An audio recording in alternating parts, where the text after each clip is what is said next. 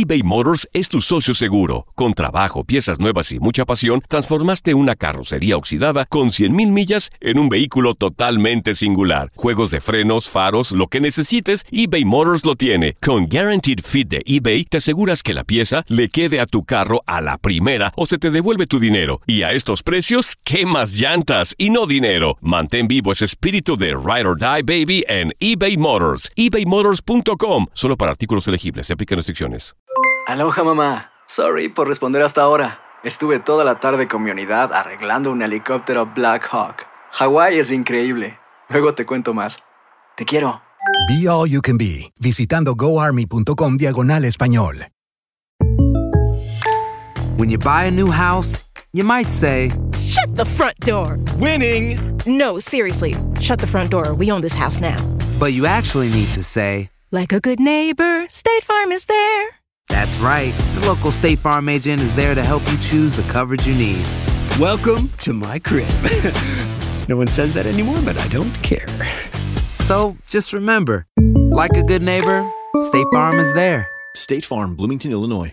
Boost Mobile tiene una gran oferta para que aproveches tu reembolso de impuestos al máximo y te mantengas conectado. Al cambiarte a Boost, recibe un 50% de descuento en tu primer mes de datos ilimitados. O, con un plan ilimitado de 40 dólares, llévate un Samsung Galaxy A15 5G por $39.99. Obtén los mejores teléfonos en las redes 5G más grandes del país. Con Boost Mobile, cambiarse es fácil. Solo visita boostmobile.com. Boost Mobile, sin miedo al éxito. Para clientes nuevos y solamente en línea, requiere AroPay. 50% de descuento en el primer mes requiere un plan de 25 dólares al mes. Aplican otras restricciones. Visita para detalles.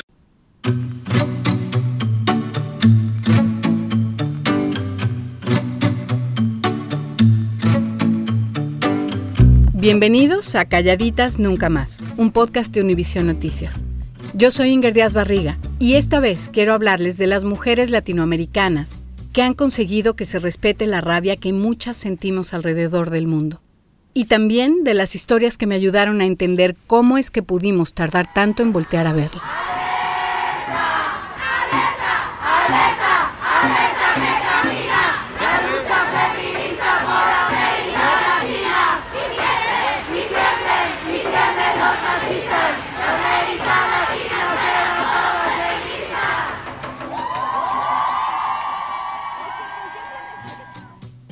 El feminismo está de vuelta y viene con todo. Lo vemos en todas partes.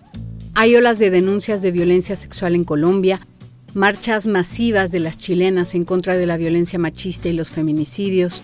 Miles de latinoamericanas en todo el mundo llevan los pañuelos de la marea verde que empezó en Argentina en el 2015 en defensa del aborto legal y seguro. Aquí en Estados Unidos, la movilización de más de 500.000 mujeres que siguió a la toma de posesión de Trump en enero del 17 marcó históricamente el principio de la reivindicación feminista. Las mujeres norteamericanas no iban a permanecer en silencio frente a un presidente misógino y acosador. Como mujer es prácticamente imposible no sentirse identificada con alguna o varias de estas causas. Y aún así, a muchas, de entrada nos cuesta digerir la brutalidad con que la nueva ola feminista se está manifestando. El mejor ejemplo de esto es mi país, México. Empecemos por ahí.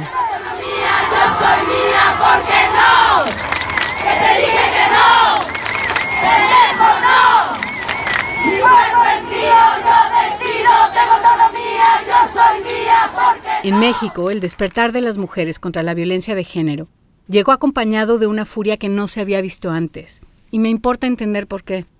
En primer lugar, por razones personales, claro, porque ahí viven muchas de las mujeres que más quiero. Pero también porque yo misma he padecido algunos de los tipos de violencia a los que estamos expuestas las mujeres solo por ser mujeres. Tengo amigas cercanas que han vivido violencia económica, laboral, psicológica, una que murió víctima de feminicidio. Estoy al tanto del calvario que ha sido para su familia exigir justicia. Creo que lo que quiero decir es que yo también he sentido esa furia, esas ganas de salir a quemarlo todo. Y a pesar de eso, mi reacción natural al ver lo que estaba pasando en las marchas feministas de México fue pensar que aunque tuvieran la razón, debía de haber otra forma de manifestarse.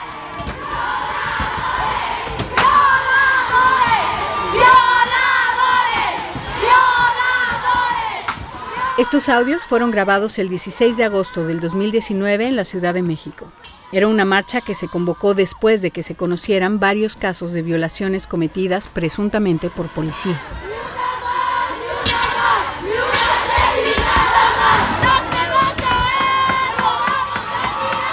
Finalmente, la ola feminista que ya habíamos visto en Argentina, en Colombia, en Uruguay, en Chile en los últimos años, se alzaba en México con una fuerza que al parecer nadie esperaba. Están en estos momentos muy enojadas, son violentadas en la Ciudad de México y así deciden algunas manifestarse, aventando diamantina a los medios de comunicación. También... Diamantina es como se llama en México al glitter o la purpurina. En esa marcha empezaron a usarla como símbolo de la lucha femenina contra la violencia machista.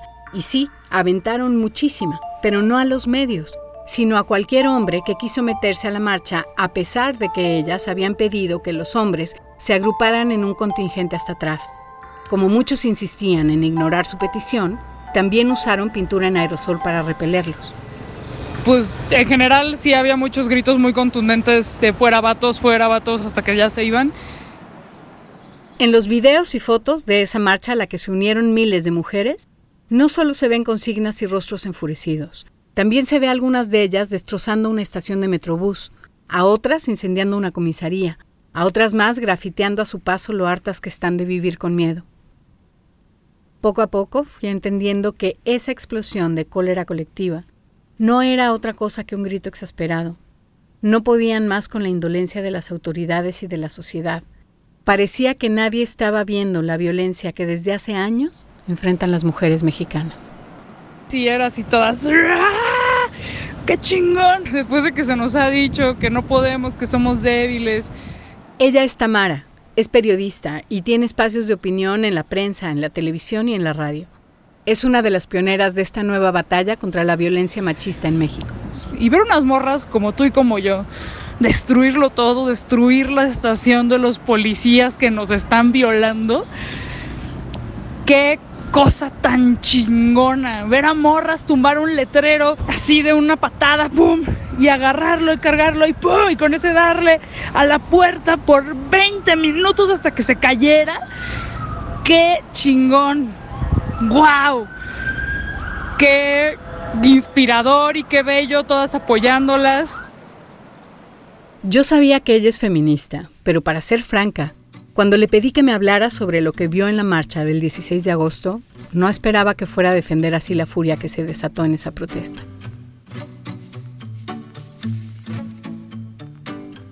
Fue complicado para mí entenderla desde aquí, pero analizando cómo se dieron los hechos, pude ver más claramente cómo fue que el enojo escaló a ese nivel. Vamos a ver si consigo explicarlo. Las manifestaciones se desataron porque en menos de un mes se supo de tres mujeres, dos de ellas menores de edad, que aseguraban haber sido violadas por policías. Esto trajo a la conversación una cifra que se dio a conocer en 2016. Solo en ese año, más de 380.000 mujeres habían sufrido algún tipo de agresión sexual de parte de policías, militares o marinos. La indignación venía desde entonces. En uno de los casos recientes, la policía había filtrado a la prensa los datos personales de una víctima adolescente, una chica presuntamente violada por cuatro agentes a bordo de una patrulla. Algunos medios no solo publicaron esa información que la ponía en riesgo, también difundieron el video de una cámara de seguridad, igualmente filtrado por la policía, que en teoría descalificaba la denuncia de la joven porque en él no se veía con toda claridad el momento en el que supuestamente la habían subido a la patrulla. Por si fuera poco, y en contra del protocolo para este tipo de investigaciones, la policía tomó las pruebas de ADN días después de la violación, o sea, que las dejó inservibles para confirmar la denuncia, de tal modo que sin más elementos, los agentes presuntamente implicados no iban a ser investigados ni cesados. Esa fue la razón por la que algunos grupos feministas convocaron a una primera protesta el 12 de agosto, el caso mostraba desde varios ángulos la revictimización a la que se enfrentan las mujeres cuando denuncian violencia de género. Ese día, unas 300 mujeres llegaron a la Procuraduría de Justicia en la Ciudad de México a exigir que se castigara a los presuntos violadores. Muchas de ellas simplemente gritaron consignas y lanzaron al aire diamantina, rosa y púrpura. Pero otras iban convencidas de que para ser tomadas en serio tenían que cambiar las formas. Así que se vistieron de negro, se cubrieron el rostro y usaron la fuerza para expresar su rabia, algo que normalmente solo es tolerado en los hombres.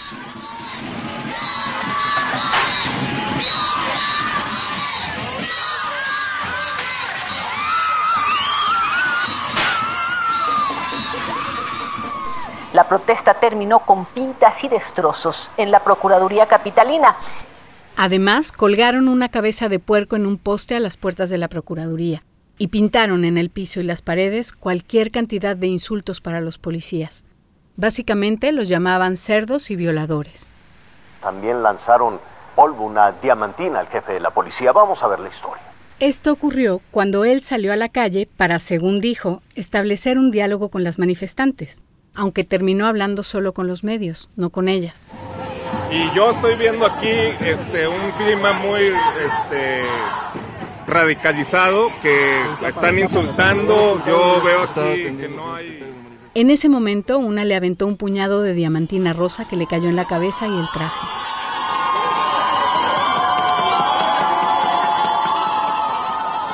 Todas lo celebraron. Estas mujeres no querían más discursos, querían acciones. Pero este pequeño acto, más simbólico que violento, irritó profundamente a las autoridades y a la prensa. Muchos medios difundieron la imagen acompañada de una narrativa que reducía el enojo de las mujeres a un mero acto de vandalismo y centraba la atención en los daños al edificio de la Procuraduría. La marcha contra la violencia de género se salió de control y comenzaron los destrozos. Rayaron las paredes, volaron en pedazos las puertas, destruyeron lo que se les atravesaba. Lo que parecía una protesta pacífica resultó ser una agresión a las autoridades. Entonces, buena parte de la sociedad condenó la rabia mostrada por estas mujeres. La gente decía que aunque la protesta era justa, así no. Todos tenemos derecho a manifestarnos, ¿no? Pero no de esta manera. O sea, lo que tenemos tan bonito aquí y que termine destruido por personas con estas actitudes, no, no, no está padre. El desconcierto general era tanto que hacía difícil comprender exactamente qué estaba pasando. Se especulaba sobre si estos actos habrían ocurrido realmente a manos de feministas o si más bien se había tratado de un grupo infiltrado con intereses políticos. Incluso la jefa de gobierno de la ciudad, Claudia Sheinbaum, descalificó la protesta de las mujeres bajo esos argumentos. Esta es una provocación. Querían que el gobierno utilizara métodos violentos, igual que las que ellos utilizaron, y nosotros por ningún motivo vamos a caer en provocaciones. Claro que va a haber carpetas de investigación por lo que ocurrió particularmente en la Procuraduría, y es claro que condenamos estos hechos. Es decir, que mientras la investigación para castigar a los policías señalados por violar a una joven seguía en veremos, la líder del gobierno local garantizaba que sí habría una investigación para castigar a las mujeres que, exigiendo justicia, habían dañado varias paredes, un inmueble y el traje del jefe de la policía. Fue en ese contexto que ellas convocaron a una segunda marcha, la del 16 de agosto, tenía el mismo objetivo, exigir justicia para las mujeres y castigo para los violadores, así fueran policías. La promovieron a través de redes sociales con el hashtag No nos cuidan, nos violan. A ella se sumaron más de 2.000 mujeres de todas edades, gremios y clases sociales que apoyaban otra exigencia de la protesta, que el gobierno decretara alerta nacional de violencia de género y que empezara ya a tomar medidas concretas para reducir el índice de 10 feminicidios diarios que hay en México.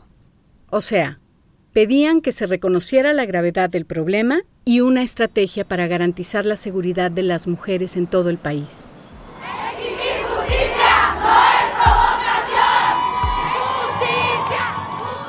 Otra vez, algunas fueron encapuchadas. Primero se dirigieron a la Secretaría de Seguridad Ciudadana. Era lo que se quería destruir, pero estaba muy difícil porque sí había una valla de, mujeres policía. Y luego empezaron a, romper la estación de Metrobús. Primero escuchábamos el ruido, no entendíamos qué era, ya fuimos a ver, como que alguien empezó a decir al ángel, al ángel, y en el camino nos encontramos la estación de policía que aparece en las noticias y fue muy hermoso ver cómo la rompían.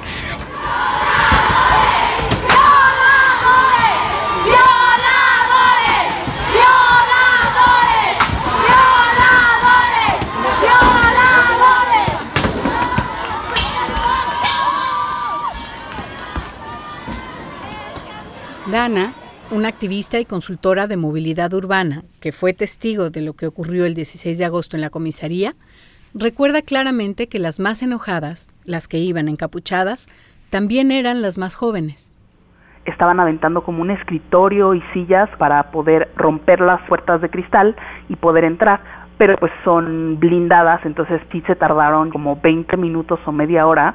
Finalmente ya logran ellas entrar, prenden un bote de basura y entonces pues se ve como fuego desde afuera, ¿no? Y entonces se ve ya como muy impresionante y muy poderoso. Y enfrente de mí yo veo a una señora que traía un letrero eh, por el feminicidio de su hija. Se llamaba Diana Velázquez Florencio y allá la matan en Ecatepec. Y la señora cuando yo la veo, el fuego estaba iluminando su cara y la señora de verdad estaba sonriendo. Dana tomó una foto de la escena y la subió a sus redes. Entonces alguien etiquetó a la señora y cuando Dana le ofreció disculpas por haber compartido su foto sin conocerla, la señora la tranquilizó diciendo que solo quería agradecerle esa foto en la que aparecía sonriendo, porque hacía mucho tiempo que no sonreía. Al describir esta escena, Dana me reveló algo más.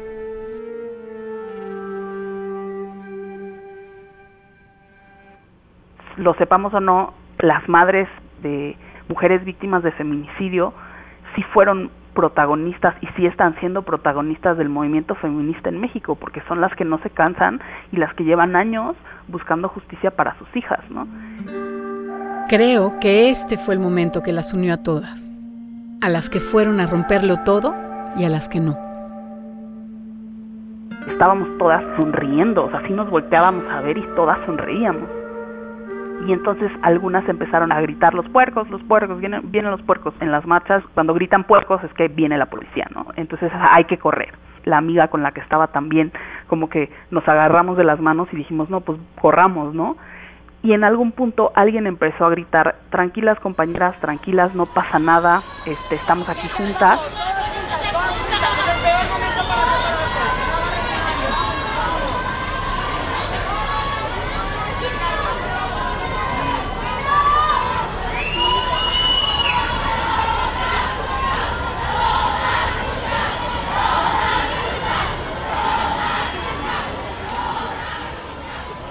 Y entonces nos quedamos paradas, agarradas de las manos algunas, empezamos a gritar cada vez más, somos todas, somos todas, si llevan a una, nos llevan a todas. Entonces se formó nuevamente una valla de mujeres policía para bloquear el acceso a la comisaría, pero no detuvieron a nadie.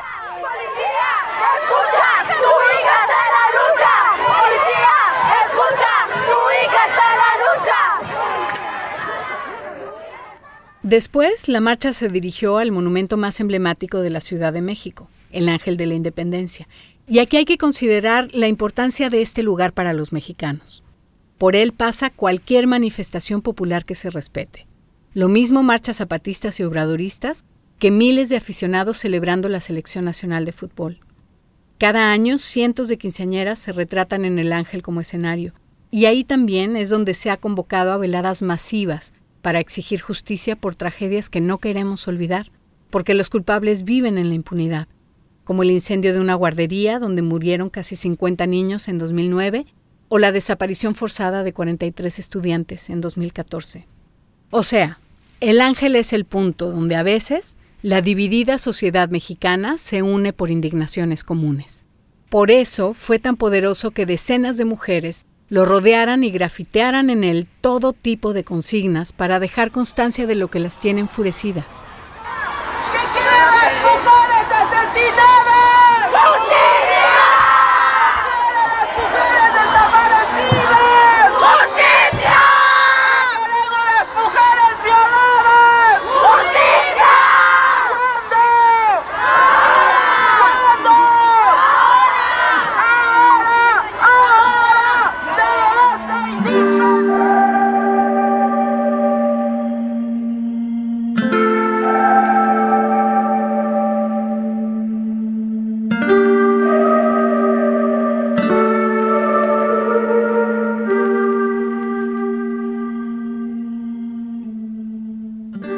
Embargo, esta vez la sociedad no se unió en el apoyo a la protesta contra la violencia de género.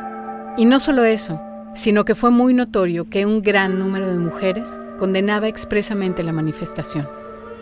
Pues todo lo que hicieron y el tráfico, pues siento que tienen que respetar un poco más. O sea, estoy de acuerdo que sí se pueden manifestar y dar su opinión, pero hay formas de hacerlo.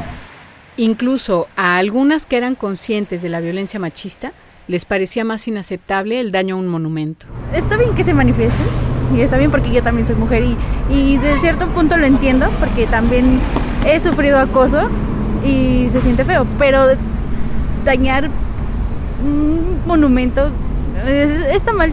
Hay que aprender a manifestarse, pero respetando todo lo demás. Bueno. Esa misma noche, la jefa de gobierno acaba de tuitear sobre la manifestación del día de hoy. Respetamos a la mayoría que lo hicieron de manera pacífica. Sin embargo, en el caso de las agresiones directas a periodistas, personas y las graves afectaciones a los edificios públicos se han iniciado por parte de la Procuraduría General de Justicia las carpetas de investigación correspondientes y no habrá impunidad.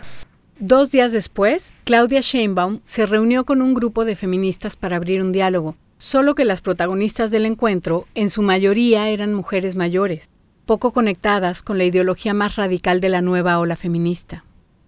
Entre ellas había funcionarias y asesoras de gobierno y también algunas políticas. En ese momento ellas tampoco fueron capaces de entender la rabia expresada en las marchas. La llamaban violencia. Yo también comparto la indignación.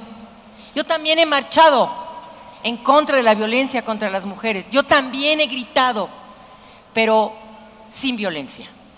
Porque exactamente lo que hemos combatido las mujeres es la violencia contra nosotras. Y como el grupo de mujeres que había hecho destrozos era muy pequeño en relación al volumen de la marcha, seguían dando por hecho que había habido infiltradas. No vamos a permitir la impunidad de persona alguna, no vamos a criminalizar la protesta social, pero no vamos a permitir la violencia y la impunidad que se infiltra muchas veces entre nosotras. Vámonos respetando.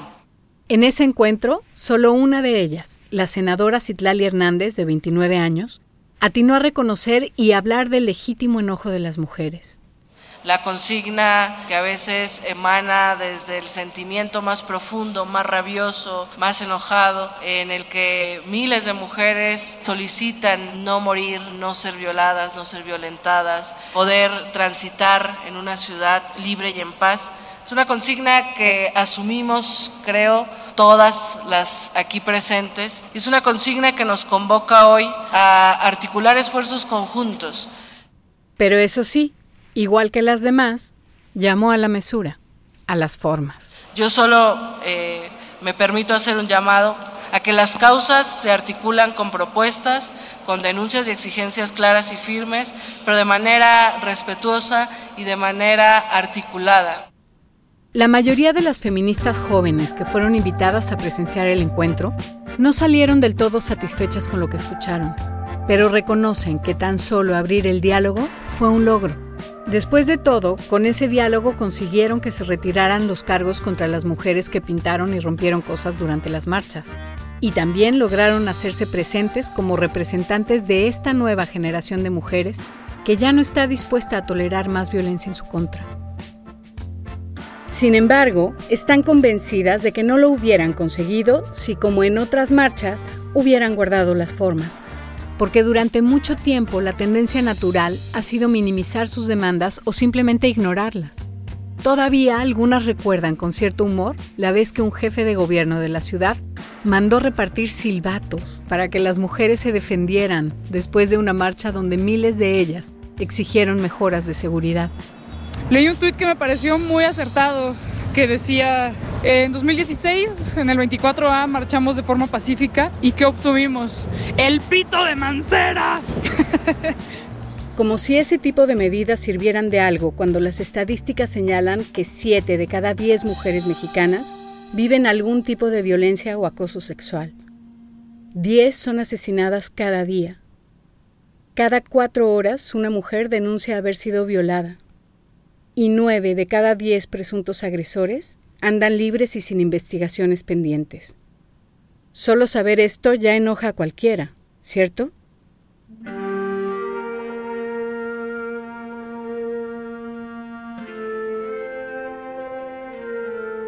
A eso hay que sumar que en el contexto de las marchas de agosto del 19, la forma en que las autoridades enturbiaron el caso del adolescente que denunció a cuatro policías por violación, exhibió algo todavía más alarmante, si es posible, que en México los mecanismos que deberían proteger a las mujeres no solo no lo hacen, sino que siempre que es posible juegan en su contra.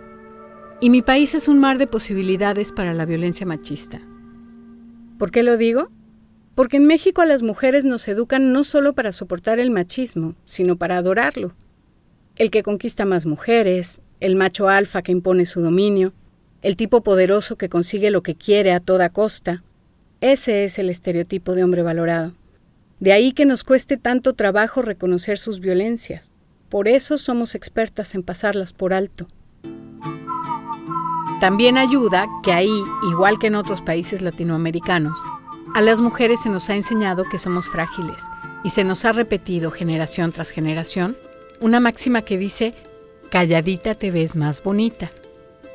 Nos la dicen cuando somos niñas, para que aprendamos a ser prudentes, pero además reafirma que nuestro valor social es estético y que no vale la pena perderlo por andar armando líos. Por eso allá nos descoloca tanto ver mujeres enojadas, rebeldes o desobedientes. No estamos acostumbrados.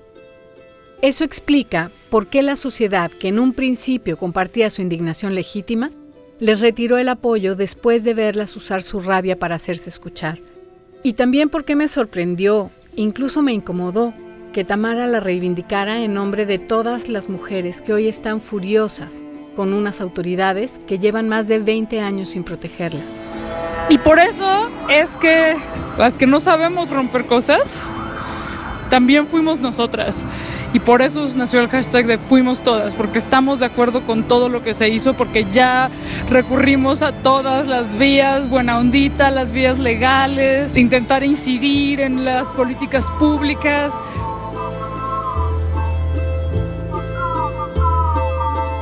En las marchas de agosto, estas mujeres se rebelaron al mandato femenino de ocultar el enojo, de callarse reclamaron su derecho a expresar la rabia que les provoca la injusticia.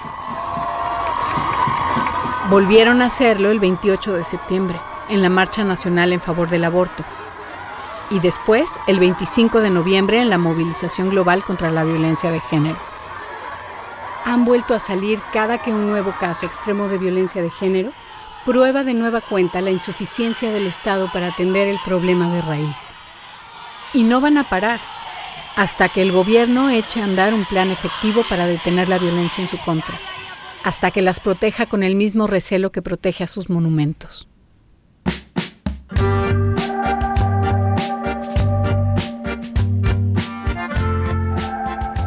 Tengo la impresión de que esto que a la distancia se ve con cierta claridad ha sido más difícil de digerir en México porque el discurso que visibiliza la violencia que viven las mujeres mexicanas es relativamente nuevo a ver, no es que antes de la crisis actual no se hubiera hablado de eso, se ha hablado, pero solo en casos extremos, como el de las muertas de Juárez, por ejemplo, hace más de 25 años, o el de Ecatepec, en Estado de México, más recientemente.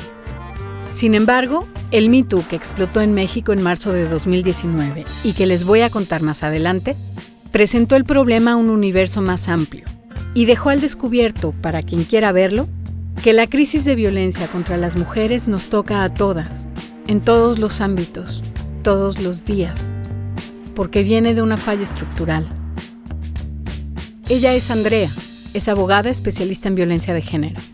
la violencia de género contra las mujeres y el ejercicio de la violencia por parte de los hombres es fundamental y estructurante de la sociedad que tenemos y de la desigualdad de género que existe. Se sostiene en una medida muy importante por la violencia y por la normalización y naturalización de la violencia. Entonces, para soportar vivir en esto, pues una tiene que no verla y los hombres tampoco la ven. Es decir, que los feminicidios y las violaciones son el extremo de una violencia cotidiana que todos pasamos por alto que se presenta de mil formas y que muchos no fuimos capaces de reconocer hasta que una gigantesca ola de denuncias nos obligó a verla.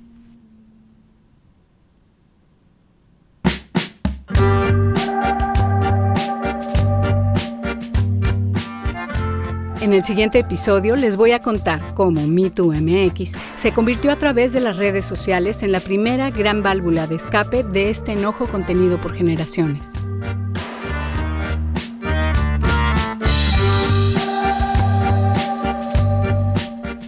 Gracias por escuchar Calladitas Nunca Más, un podcast de Univision Noticias. Yo soy Inger Díaz Barriga y este documental fue producido, investigado, escrito y editado por mí. La edición general es de Malle Primera. En la producción y edición también participaron Andrea Patiño, Lorena Arroyo, Mauricio Rodríguez Pons y Almudena Toral. El diseño sonoro es de Juan Carlos Aldívar y la mezcla final de Alfredo Mansur. Mauricio Rodríguez Pons creó el arte gráfico. Sergio David estuvo a cargo de las grabaciones en cabina. Gracias a todas las Marías de Periodistas Unidas Mexicanas, a Valentina Barrios, a Tamara de Anda, Andrea Medina, Berenice Andrade, Alejandra Ortiz Medrano, Marta Sosa, Dana Corres, Ana Ávila, Eloísa Farrera, Sara Villegas, Paco Barrios y Nico Nogués por nuestras conversaciones en la Ciudad de México.